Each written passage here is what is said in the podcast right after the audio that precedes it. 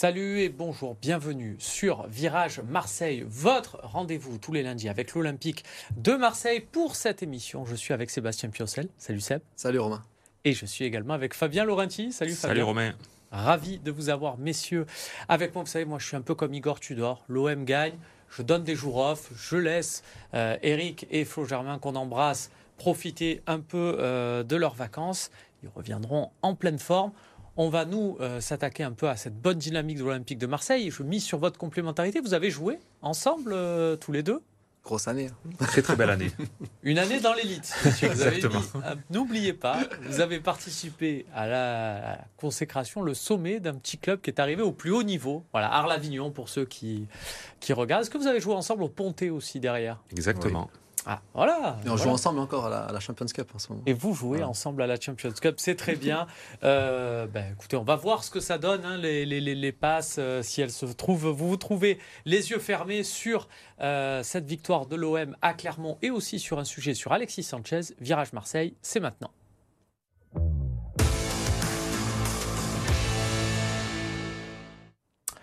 Je vous le disais, l'Olympique de Marseille s'est imposé à Clermont 2-0 on a l'impression que l'OM est sur un nuage, plus rien ne peut arriver à cette équipe. Et pourtant, ce n'était pas une victoire gagnée d'avance, Seb, parce que euh, quand euh, on est footballeur, qu'on joue Paris, il y a une décharge d'adrénaline et, derrière, aller se reconcentrer pour aller jouer à Clermont, euh, moins de 2 degrés, coup d'envoi retardé, c'est pas, pas évident. Ah, complètement, on passe d'un d'un moment euphorique, même si c'était qu'une qualification pour les quarts de finale, c'était un classico, c'était une victoire complètement méritée des, des Marseillais, une grosse débauche d'énergie. Euh, et derrière, il fallait se reconcentrer, se remobiliser pour aller jouer à Clermont, qui, euh, qui est une bonne équipe de, de, Ligue 1. Mais bon, c'était euh, c'était à l'extérieur. On connaît, on connaît l'avant-match, hein, tout, tout, ce qui a, tout ce qui a pu se passer, les, les 45 minutes de retard. Donc ça n'a pas aidé forcément. Mais après, bah, ils, ont fait le, ils ont fait le job, comme on dit, avec quasiment la, la, même équipe à un ou deux jours près, si je ne me trompe pas. Euh, et à l'arrivée, ben, euh, oui, ça n'a pas été simple pour eux, mais euh, ils gagnent ce match 2-0.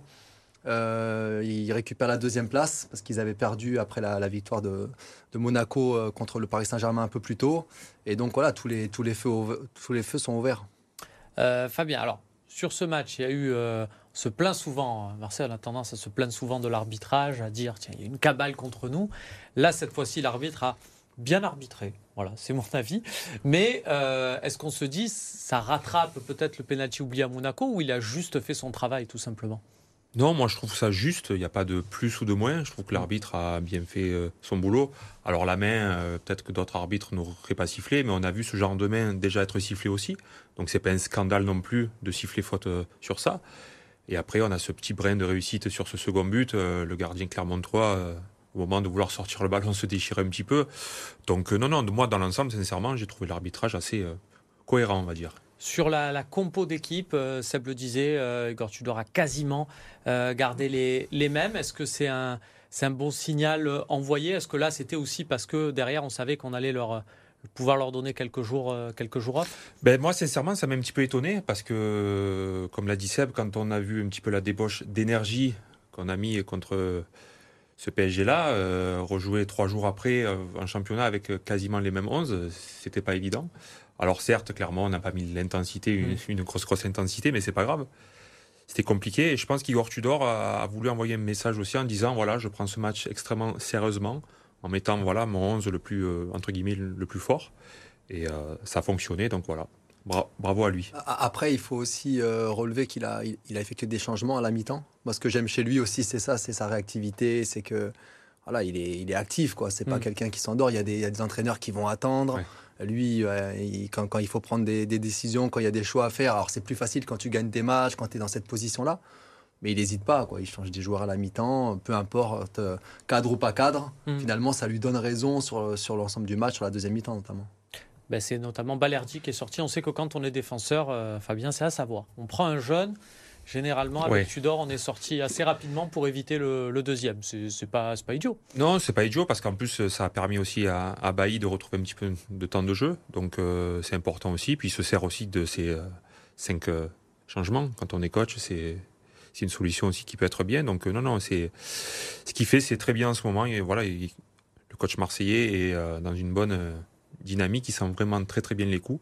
On va l'avoir en image d'ailleurs. C'est le bonheur de l'OM. Cette dynamique, notamment sur les, les, cinq derniers matchs, mais plus globalement, hein, puisque c'est c'est 13 matchs, 11 victoires, un nul, une défaite.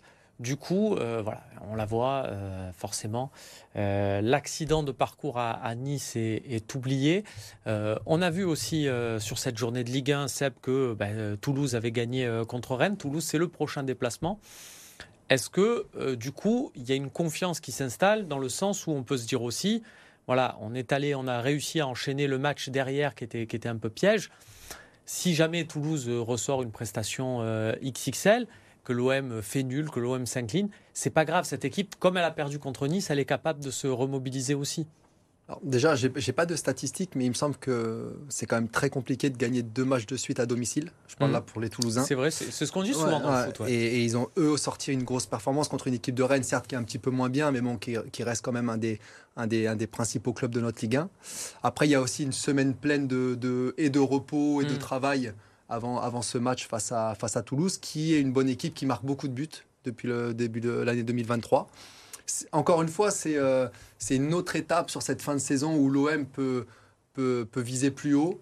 Et, et, et, ça serait dommage de ne pas aller prendre les trois points, sachant qu'il y aura le Classico juste derrière et que le PSG reçoit Lille euh, après avoir joué contre le Bayern dans la semaine. À partir de là, je pense que euh, on sait que ça s'enflamme rapidement ici.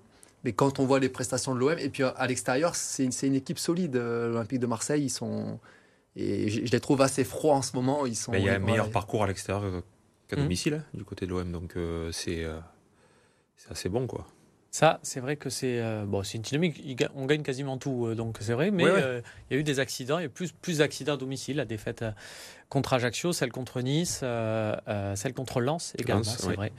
on perd plus Pour souvent. Une, seule défaite à Paris, à l'extérieur. Contre une seule défaite à Paris, effectivement, on est plus confiant à l'extérieur. J'ai fait une petite erreur. Je m'en Il faut le dire quand on fait une erreur. Pas de souci.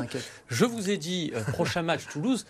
Fabien, j'ai oublié un match c'est Paris-Bayern euh, demain. c'est aussi dans notre calendrier. Euh, c'est dans notre calendrier, exactement. Non, mais voilà, plus sérieusement, est-ce que euh, ça peut aussi, on va regarder ce match pas juste avec ce, petit sentiment malveillant comme on sait bien l'avoir. Mais... Non, non, on va regarder ce match en tant que passionné déjà de football parce que ça va être un grand match.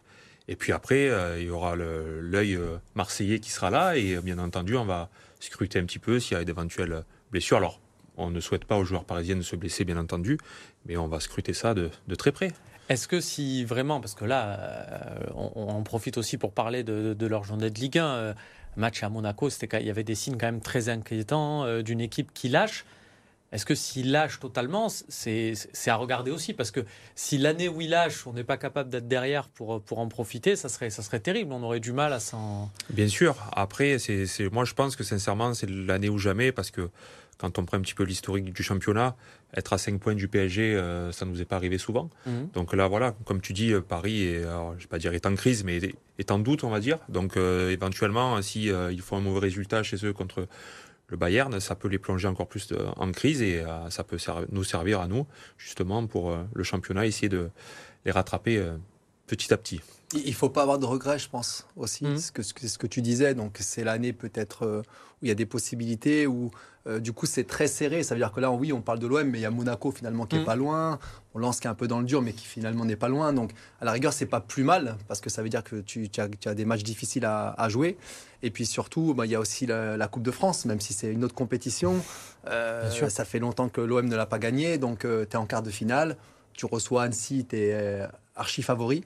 Et, donc là aussi, ça doit être un objectif euh, qui doit permettre aussi au groupe, même s'il n'y a pas eu beaucoup de changements entre, entre le match, euh, le huitième de finale et le match de championnat, il doit permettre au groupe à 15-16 joueurs de jouer régulièrement. Ça, on le sait que dans un groupe, dans un vestiaire, c'est hyper important de, de, se sentir concerné jusqu'à la fin de la saison. Seb, j'en profite. Coupe de France, tu l'as gagné. Euh, donc tu sais un peu comment ça se, ça se passe quand tu joues le PSG, que tu gagnes le PSG, un gros match le tour suivant, tu reçois Annecy. Tu te dis à domicile. Est-ce que euh, voilà, il y a quelque chose, il y a des, il y a des petits pièges à, éviter que vous aviez su surmonter à l'époque, parce que voilà, ben, on se souvient, vous avez quand même joué des fois des équipes de, division inférieure, alors que euh, vous étiez aussi, euh, vous étiez allé vous imposer chez le champion. Je me souviens à Monaco quand même. Non, mais c'est des types de matchs différents. ce qu'on disait en avant-match mercredi, c'est que tu n'as presque pas besoin de discours avant de jouer un classico. Il n'y a pas besoin de causerie mmh. quasiment. Là, tu reçois Annecy, tu es archi favori. Euh, euh, tu as tout à perdre finalement sur ce genre de match-là. Là, c'est même pas tout le monde se voit en demi-finale, c'est tout le monde se voit au Stade de France. Oui, il y a déjà des demandes de billets pour le Stade de France. Non, mais après, c'est important d'anticiper. Hein. non, mais c'est vrai que c'est un peu le match euh, piège. Euh, Annecy, qui est une équipe qui a très peu perdu. Alors, c'est sûr, c'est de la Ligue 2, mais mhm. depuis le début de, l'année, entraîné par Laurent Guyot, sont un peu chiens à jouer. Maintenant, en termes de niveau, je veux dire, il n'y a, pas, a pas photo. C'est plus qu'un grand écart qu'il y a. Mais après, sur un match, c'est ce qu'on disait toujours c'est euh, quand il y a le petit, bah, tu viens jouer au vélodrome. C'est une aubaine pour tous ces joueurs qui vont fouler le, vélodrome, même s'il sera mhm. certainement pas plein. Mais bon, il devrait y avoir quand même beaucoup de monde. Euh, donc, oui. après, je, je, compte quand même sur Igor Tudor et et, le fait que bah, ils disent à ses joueurs que voilà, c'est il reste deux matchs pour aller euh, en finale, ça serait dommage quand même de, se plomber une partie de la saison euh, en faisant pas ce qu'il faut euh, contre contre Annecy. On va terminer cette partie en regardant le classement de Ligue 1, parce qu'on disait il faut profiter d'une éventuelle crise au, Paris Saint-Germain qui peut se pointer, mais ils ont quand même, Fabien, 5 points d'avance. C'est pas rien, 5 points. Non, non, c'est beaucoup et c'est pas beaucoup à la fois. Parce qu'on les euh, reçoit. On les reçoit, donc euh, imaginons aussi euh, PSG reçoit Lille, c'est pas évident. Un dimanche à 13h. Ouais, Lille qui se remet un petit peu. Donc selon le match du Bayern, voilà, on peut envisager plusieurs possibilités, mais on n'est pas très loin, on n'est pas très loin. Eh bien, on regardera tous ces matchs-là toute cette semaine et puis on se retrouvera. En attendant, nous, on va faire une partie sur Alexis Sanchez.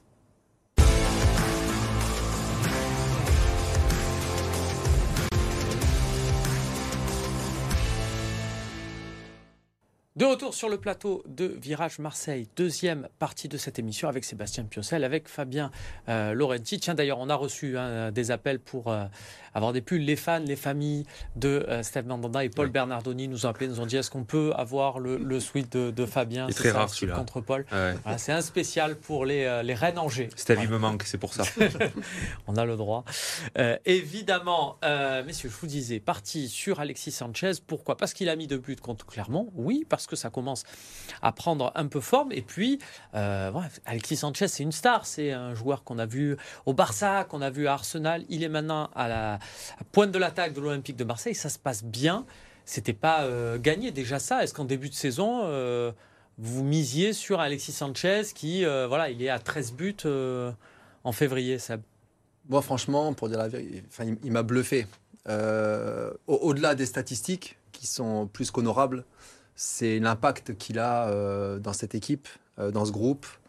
Euh, il est devenu indispensable. alors certes, des fois, on a cru comprendre qu'il voulait pas forcément jouer à la pointe de l'attaque. On, a vu le, type de joueur que c'était. moi, je trouve que c'était un, gâchis sur les dernières saisons quand, quand il jouait un peu côté. je trouve que c'est quelqu'un qui a besoin d'avoir un peu d'espace. D'abord, en, termes de déplacement, c'est un monstre quoi, dans, dans mmh. les petits espaces. Il, il est, il est, vraiment, euh, il est vraiment très fort là-dessus. Et puis, euh, et puis, je pense qu'il avait besoin d'enchaîner parce qu'il a été euh, beaucoup blessé aussi les dernières saisons. Il était dans des clubs peut-être où il y avait plus de concurrence. Et on savait aussi que à l'OM, bah, c'était pas évident parce que si ça commence mal, on sait aussi que c'est pas facile, notamment mm. pour les joueurs offensifs. Si tu n'as pas de stats, il a failli se blesser à l'aéroport en plus, donc on est passé à deux doigts d'un truc de fou. Non, non, plus sérieusement, Franchement, euh, c'est un top joueur. Je ne pensais pas qu'il serait à ce niveau-là. Euh, il fait aussi très bien jouer ses coéquipiers. Euh, il défend, il attaque, il est partout, il est juste. non, franchement, c'est enfin, impressionnant. D'ailleurs, tu dois le mettre tout le temps dès qu'il peut. et même quand il était remplaçant, il est rentré à la mi-temps. Donc voilà. Fabien, j'ai l'impression ça. Il y avait un risque. À l'OM, on a connu des joueurs qui, professionnellement, on voit que c'est des grands joueurs, je pense, et désolé pour lui, mais à Kevin Strottmann. Par contre, en termes de performance, ça suivait pas. C'était un pro, tout ce qu'on voulait. Une heure avant, une heure après les séances d'entraînement, il était là. Mais ça suivait pas. Là, Alexis Sanchez, c'est ce qui est peut-être encore plus fort. C'est-à-dire qu'il arrive avec cette attente-là et il, répond aux attentes. Oui, oui, oui, il répond aux attentes. Et c'est vrai que Euh, beaucoup, beaucoup de supporters étaient sceptiques à son arrivée parce que voilà, il était souvent blessé, il jouait pas trop à l'Inter, donc on se posait une question 34 euh, ans, qu'est-ce qu'il va faire encore Est-ce qu'il va réussir à jouer ou pas? Donc, euh, je pense que Sanchez a, mis un petit temps d'adaptation. aussi, hein, ouais, ouais, bien sûr, non, non, mais après c'est légitime parce que voilà, on savait pas trop. et je pensais que c'était fini. Effectivement, Toulouse ne l'aurait pas pris par rapport au data, par exemple. Ouais, c'est vrai, c'est pas faux. Donc effectivement, mais c'est, alors je ne vais pas dire que c'est une bonne surprise parce qu'il a une carrière exceptionnelle dans de très très, très grands clubs, mais euh, il a su euh, rapidement s'imprégner de, on va dire, de l'ambiance marseillaise qui lui colle très très bien mmh. parce que quand on voit sa grinta, elle est pressée comme un fou comme ça pendant 90 minutes, c'est assez impressionnant. Mais non non, après je, je rejoins Seb, c'est, vraiment un top joueur et il nous fait énormément de bien. Est-ce que déjà pour vous, parce que j'aimerais bien dans cette partie qu'on arrive à le situer, est-ce que déjà pour vous c'est le joueur phare de l'OM quand euh, je vous parle de l'OM de Tudor. Le, joueur clé, c'est Alexis Sanchez. Oui, après, je, je mettrais Rongier pas très hmm. loin, parce qu'il a, il a, il a, un autre statut aujourd'hui avec Tudor. Ça avait déjà commencé un peu avec mm. Sampaoli, mais sur un poste un peu plus euh, hybride. Là, c'est devenu vraiment un, homme de base, Rongier, euh, au-delà du, brassard qu'il a autour du bras maintenant. Euh, mais c'est vrai que Sanchez, de par son aura, de par euh, aussi les attentes qu'il y avait euh, à, son arrivée. Et puis, c'est vraiment le, de, par son activité, c'est vraiment l'image de Tudor en fait qui est sur le mm. terrain. Dire, euh, entre guillemets, passez-moi l'expression, c'est un, un, chien quoi. Ouais, ouais. Dans le bon sens du Voilà, c'est-à-dire que quand tu, quand tu es supporter de l'Olympique de Marseille, alors dans tous les clubs, tu as envie d'avoir des joueurs qui courent, qui s'arrachent pour, pour, pour l'équipe, mais encore plus ici, euh, il peut louper quelques trucs, mais voilà, aujourd'hui, il a été adopté aussi par rapport à ça. C'est un bon joueur, mais c'est quelqu'un qui, bah, qui, reflète tout, l'OM en fait quand il, quand, il est sur le, quand, il, quand il est sur le terrain. On va regarder euh, alors les, les, 15 joueurs les plus chers de Ligue 1 sur Transfermarkt. Maintenant, j'essaie de regarder un peu à l'échelle de la Ligue 1. Alors évidemment, pas retrouver Alexis Sanchez puisqu'il a 34 ans. Euh, donc c'est pas avec lui qu'on peut euh, imaginer faire un transfert de fou. Je vais regarder ça juste pour regarder un peu les autres joueurs de Ligue 1, voir un peu euh, quelles sont les tendances. On voit que voilà, les joueurs les plus chers, je vais vous le dire, sur les 15 premiers joueurs de Ligue 1 et 15 plus chers, il y a 12 joueurs du PSG. Voilà. 5 premiers, c'est fait. Le premier non-joueur du Paris Saint-Germain dans ce classement, ben, c'est Jonathan David aussi parce qu'il est, euh, parce qu'il est jeune et je crois qu'il est au huitième rang, même pas regarder dixième rang. Et puis, et puis on va trouver après euh, euh, des, des, je crois, des Amin Gouiri, des, des Seko Fofana. voilà, ça arrive. Martin Terrier. Voilà, euh, ça arrive, euh, ça arrive beaucoup, euh, beaucoup plus loin. Carlos Solaire. et oui, parce que ça tient en compte forcément du salaire, de, oui, du, montant d'années de, contrat aussi, du montant d'entrée. Donc forcément, on voit qu'il y a beaucoup de joueurs. On sait que la Ligue 1 actuelle ne reflète peut-être pas ça non plus. Est-ce que pour vous, Alexis Sanchez, si on fait une équipe de Ligue 1 type, est-ce qu'on met Fabien Alexis Sanchez dedans, sachant que s'il y a trois postes offensifs, on va forcément penser à Mbappé, euh, Neymar et Messi. Et moi, à l'heure d'aujourd'hui, si on regarde le rendement actuel de ces joueurs-là, je prendrais Kylian Mbappé, oui, parce qu'il mm. porte à lui tout seul le PSG. Mais Neymar et Messi, je les laisse à la maison parce que je trouve qu'ils sont, par rapport à leur potentiel, je trouve mm. qu'ils font pas assez. Alors qu'un Alexis Sanchez, il est précieux si aujourd'hui on, le lève de l'OM, Alexis Sanchez, je suis pas certain qu'on ait le même rendement parce que comme il disait Seb, il est efficace, il décroche, il joue extrêmement juste. Donc, euh, voilà, donc moi, pour moi, Alexis Sanchez, c'est un des attaquants vraiment stars de cette euh, Ligue 1, ça c'est sûr. Euh, par rapport aux autres joueurs clés, aux autres joueurs qui représentent leur équipe, euh, Seb, si je te dis, je, vais t'en donner trois comme ça. Euh, on a parlé tiens, de Jonathan David à Lille, qui fait quand même beaucoup pour la bonne saison lilloise. Il y a Seko Fofana à Lens. Et puis, tiens, Ben Yedder à Monaco. Alors, il n'est pas tout le temps titulaire, mais je crois qu'il en est déjà à 19 buts. En tout cas, là, il est monstrueux. Hein, depuis, quelques, depuis quelques, matchs, il a retrouvé l'efficacité. Il se joue le match avec Mbolo en plus, donc qui est un, très bon joueur aussi. Par rapport à Ben Yedder, Fofana ou, ou Joe David, tu, tu le situes où, Alexis Sanchez, tout en haut? Tout en haut, franchement tout en haut. Moi, il me fait penser, alors un degré moindre, un peu, euh, c'est un moment charnière aussi du, PSG à, Zlatan. Hmm. Euh, c'est-à-dire quand il est arrivé, il a amené aussi son professionnalisme.